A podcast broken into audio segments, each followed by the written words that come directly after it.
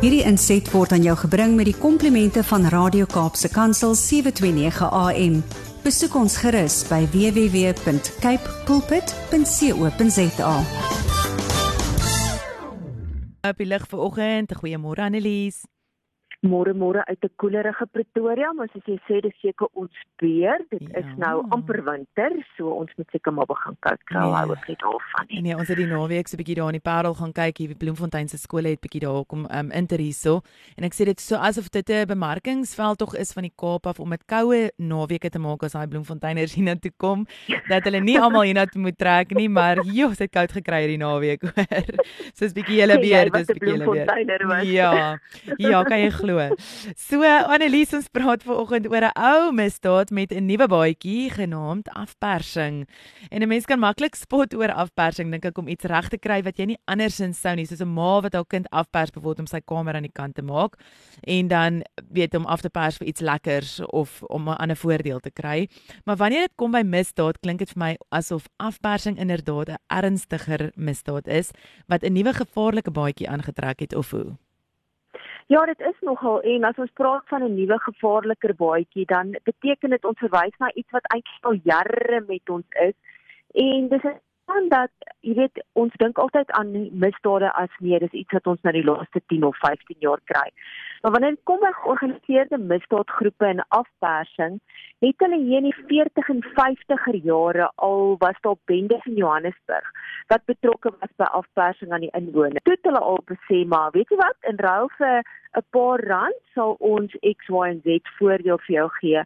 Maar daai voordeel is eintlik, jy weet, nie tot die voordeel van die van die wettige inwoner van Johannesburg van Johannesburg gewees nie. Dis natuurlik net 'n vorm van hoe hierdie misdaadgroepe kon geld gemaak het en daar's altyd geweld by betrokke, jy weet. So dis maklik vir hulle om dit te doen want ons staan met 'n vuurwapen in die hand en ons sê vir jou jy beter vir my 'n paar rand gee want ek gaan andersins X Y en Z doen.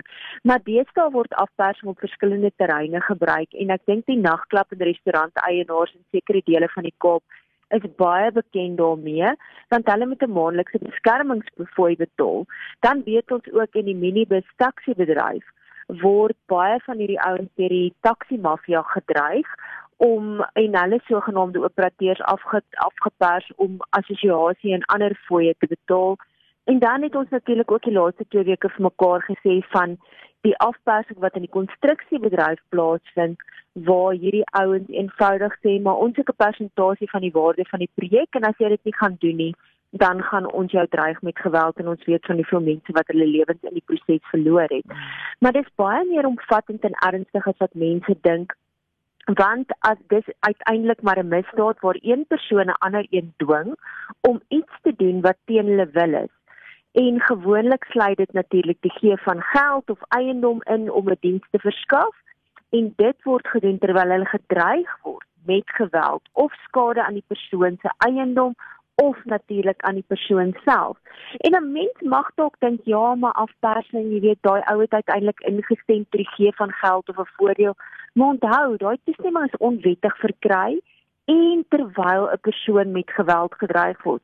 So kom ons wees eerlik, as iemand staan met 'n wapen teen jou en sê jy gaan nou elke maand X duisend rand betaal van jou besigheid in ruil vir dit, dan het ons almal ons lewens lief en ons het ons gesinne se lewens lief en dan wanneer jy dit kan bekostig, dan doen jy dit maar.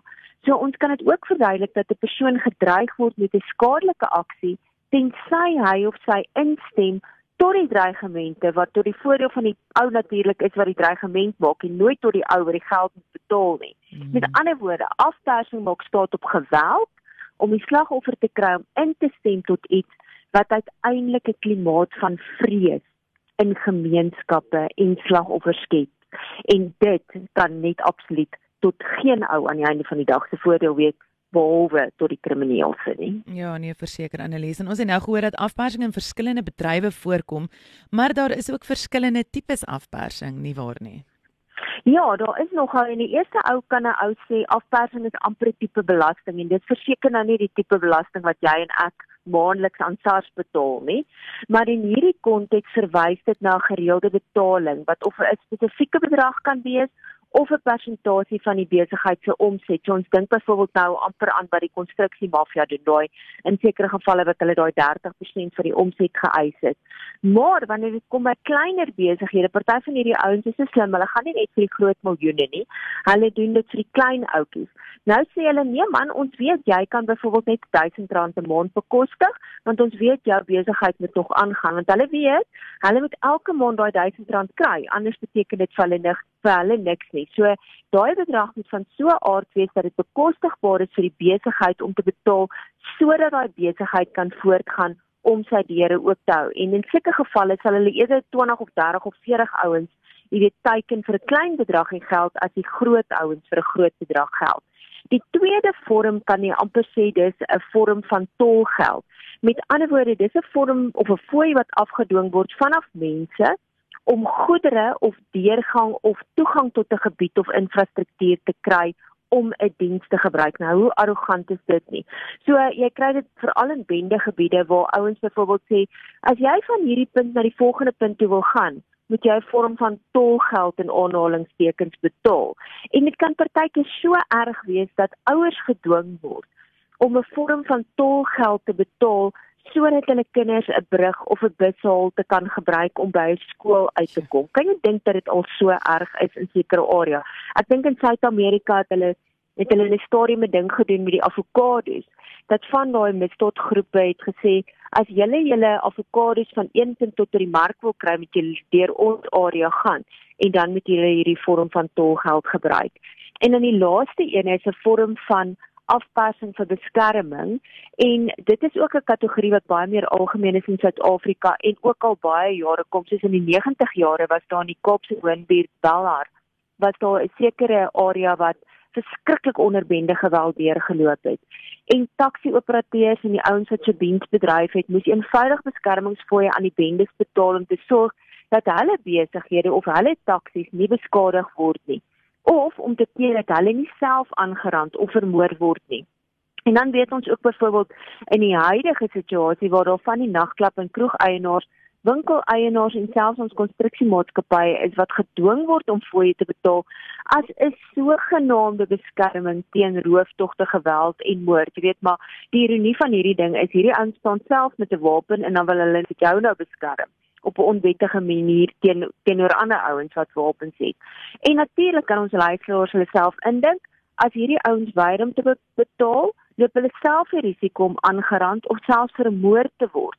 So, wat is die boodskap, jy weet, stuur dit eintlik in ons land in van hoe een groep 'n ander groep half um gijslaar hou vir 'n ruil vir hierdie tipe van fooie wat daar is. Maar wat vir my baie baie erg is is dat dit selfs al so ver uitgereik of uitgebrei het dat daar nooddienste in sekere van die Kaapse informele nedersettings is. En selfs van die Eskom werkers, jy weet wat wat gedwing word op een of ander manier of wat gedreig word om een of ander vorm van geld te betaal sodat hulle hulle werk kan jy weet kan doen. Daar was byvoorbeeld in Augustus verlede jaar 'n groep van Eskom werkers waar wat uit dele van Khayelitsha onttrek het nadat van hierdie gewapende bendelede vir hierdie ouens gesê het julle moet ons R20000 'n maand betaal sodat julle beskerming kan ontvang om in daai area te werk. En geen wonder hierdie arme mense weet gaan dan op die ou ende nie die krag kan herstel as dit op elektrisiteitsprobleme is nie want waar moet hierdie geld vandaan kom? Sjoe. Nou Annelise sê my is hierdie sporadiese gevalle van afpersing of is hierdie afpersers so saamgegroepeer dat hulle amper soos bendes optree? Want dit is hoe dit vir my klink as ek na jou voorbeelde byvoorbeeld luister. Ja, ek dink maar ou kan eintlik maar sê niks anders as bendes nie want jy weet daar's 'n ander woord om hierdie afpersingsnetwerke te gebruik en ek wil amper sê hulle is bendes aan die een kant, maar hulle is ook parasiete want hulle jy weet hulle drink so daarop aan soos 'n parasiet op op jy weet ander onskuldige mense dat hulle hierdie drie gelde betaal. En hulle funksioneer dikwels in informele woonbuurte waar hulle dan beskermingsfooie eis vanaf spaarwinkel eienaars spesifiek in die Weskaap en in sekere ander dele van die land vanaf buitelandse ouens soos die Bangladeshies en die Somali winkel eienaars. En dit het onder andere gebeur in 2017 waar daar meer as 30 van hierdie spaarwinkel eienaars in Kaapse informele woonbuurte vermoor is en wat het daartoe gelei dat die Somali winkel eienaars ooreenkoms met van hierdie afpersingsbende gesluit het om te sê okay ons betaal julle nou maar elke maand 'n paar duisend rand en nou hoop ons julle gaan ons beskerm teenoor ander ouens wat van ons Nederlandgenote uitgemoor het. Jy weet en, en hoe erg is dit en nou laat dit dan laat dit ou ook maar wonder wat van hierdie ouens dalk nie in die agterkant self betrokke daarbey nie. Jy weet om te sê maar jy as beskerming, ons gee die beskerming maar, maar jy hoef nie te weet ons is eintlik dalk agter die moorde gewees nie. Hoe sal ons weet? En dan is daar 'n ander realiteit, jy weet veral in areas waar daar 'n gebrek is aan polisie sigbaarheid of goeie polisieering waar hierdie ouens aan inkom en sê maar ons verkoop ons dien as 'n hoofbron van sekuriteit so hulle probeer amper optree soos privaat sekuriteitsmaatskappye se uh, maatskappye en hulle sê vir die ouens maar maak seker hierdie 1000 of 5000 of wat ook al die geval is wat jy moet betaal elke maand maak seker dis deel van jou begroting. En dan is daar van hierdie ouens wat van die navorsing ons sê dat dit begin het om te maak asof 'n wettige privaat maatskappye is en jy weet die bietjie wat ek weet van wat Sira sê is dat dit nie getoegelaat behoort te word nie. Dis natuurlik die privaat sekuriteitsindustrie se uh, wetgewing. Maar daar's van hierdie ouens wat sê maar kom ons front vir ander ouens. So ek wat nie 'n kriminele rekord het nie, wat sien nie 'n maklike manier om geld te maak, terwyl daar 'n paar ander ouens is wat dalk wel 'n kriminele rekord het, kom ek doen aansoek dat ek 'n eienaar is van die besigheid, maar ek kry hierdie ander ouens om die werk vir my te doen en dit is natuurlik glad nie toelaatbaar nie want geen ou wat as 'n sekuriteitsmaatskappy of natuurlik as 'n sekuriteitsbeampte geregistreer mag word mag natuurlik 'n kriminele rekord hê nie En dan sal van hierdie ouens ook sê maar ek sal nou vir jou BBP beskerming bied. Ek sal vir jou skuld invorder, ek sal vir jou privaat beskerming bied, maar natuurlik in ruil vir 'n redelike bedrag geld. En ja, weer eens verwys ek na die konstruksiemafia wat ons die afgelope tyd oor gepraat het en hierdie ouens is regtig niks anders af as afpersingsbendes nie. Nou Annelies, so ten slotte wil ek vir jou vra want ek kan nie anders as om te wonder wat die impak van hierdie afpersing het op ons besighede en ons gemeenskappe nie. Ja, jy weet ek dink as ons luisteraars nou gaan luister na wat ek so vinnig vanoggend gesê het, kan hulle dink weer eens. Hierdie moet 'n vorm van georganiseerde misdaad op een of ander manier wees want hierdie ouens organiseer hulle self so goed en werk met so goeie taktik dat hulle amper funksioneer weer eens soos 'n besigheid. En jy weet afpersing is sekere baie skadelike voorbeeld van die effek wat georganiseerde misdaad op 'n gemeenskap het omdat dit 'n kultuur van onsekerheid tot gevolg het maar weer eens dit hou georganiseerde misdaad op 'n manier in stand en dit het 'n negatiewe al daai ouens se lewens maak nie saak of jy 'n klein spaza winkel eienaar is en of jy 'n groot restaurant of nagklub bedryf in Langstraat in die Kaap nie weet uiteindelik is dit geld wat onwettig na iemand toe gaan wat nie by hulle behoort uitkom mm. nie. Mm. En jy weet dit het het ook 'n invloed op vertroue binne gemeenskappe wat veronderstel is om sekere beskerming van af die owerheid ontvang wat hulle nie doen. So uiteindelik lei dit daartoe dat 'n hele gemeenskap begin leef as gevolg van hierdie afpersingsbendes. Dit skep wanhoop, dit skep vervreemding van die regering en munisipale strukture En jy weet dan is daar natuurlik ook die ander ding van hierdie sogenaamde misdaadsyndikaate of dan sogenaamde kingpins begin om 'n hele gemeenskap negatief te beïnvloed en hulle tree amper partykeer op as 'n 'n leier in plaas van wat die die plaaslike raad moet doen. Tree hierdie ouens na vore om te sê maar ons sal jou beskerm. Natuurlik sê hulle nie baie hard maar in ruil vir 'n groot bedrag geld en dan die onvermoë van individue of selfs gemeenskappe om hierdie afperse teen te staan kan natuurlik geweld voed wat daartoe lei dat die ouens wat in so 'n omgewing woon in konstante vrees leef. En dan weet ons natuurlik ook, jy weet hierdie negatiewe effek uiteindelik op die ekonomie, want kan jy nou dink hoeveel klein besighede hier vir alles wat 'n een eenman saak is, en of dit of 'n weet groot ontwikkelingsprojekte in rande beloop dit kan ook 'n negatiewe invloed daarop hê en om gebruik wat uiteenlopend is van hoe dit 'n invloed kan hê. Daar was byvoorbeeld 'n vrou in Kailicha wat eenvoudige wettige lewe wou maak deur vetkoek en skyfies te verkoop. Toe kom hierdie ouens by haar en sê vir ons eis 1500 rand van jou elke maand in ruil vir beskerming van haar besigheid. En natuurlik as sy se weier om te betaal, wat het hulle gedoen? Hulle dreig hom met die dood. haar uiteinde sy kon nie R1500 afstaan elke maand nie, so sy het haar besigheid gesluit nou sy deel van die werklose bevolking in ons land waar sy 'n wettige inkomste verdien het het die ouens dit gedwing om te sluit. En dan staan natuurlik ook die internasionale beleggers wat eenvoudig sê maar weet jy ons kan nie meer saamwerk nie. Daar was byvoorbeeld 'n ou wat 'n reuse ont uh, luxe behuisingsontwikkeling in die Kaap gehad het, maar na volgehoue afpersing het hy eenvoudig alles verkoop, die land verlaat. Hy was 'n internasionale belegger. Hierdie man het 150 miljoen rand verloor. Kan jy dink hoeveel werkgeleenthede is daarmee heen as gevolg van hierdie tipe van afpersing? In 2019 het die Suid-Afrikaanse Forum van Siviele Ingenieurskontrakteurs gerapporteer dat minstens 180 infrastruktuur en konstruksieprojekte ter waarde van meer as 60 miljard rand negatief beïnvloed is deur hierdie afpersing. So ja, ek dink die grootste insig is boonbehalwe die die lewensverlies wat natuurlik onaanvaarbaar is, is die miljoene en miljarde rande wat ons land uiteindelik skade ly as gevolg van hierdie tipe van goed. Nou in die Wes-Kaap het die polisie gesê hulle het nou 'n operasionele plan ontwikkel om hierdie afpersing aan aandag te gee en so ter afsluiting wil ek graag ons luisteraars 'n nommer gee waar hulle enige tipe van hierdie goeders kan rapporteer en hopelik sal die polisie in die Wes-Kaap dit ernstig opneem maak nie saak of dit tannie van Kaelicha is en of dit 'n groot beleggingsding is nie sal hulle al hierdie goeders ondersoek. Die nommer is 021 466 0011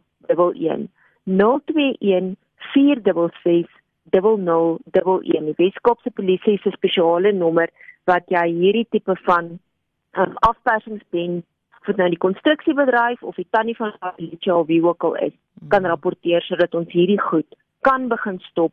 Want aan die einde van die dag is dit deel van 'n groot georganiseerde tot syndikaat wat ons uit ons land uit moet kry en wat ons baie graag in oranje uniformpies in die tronk wil.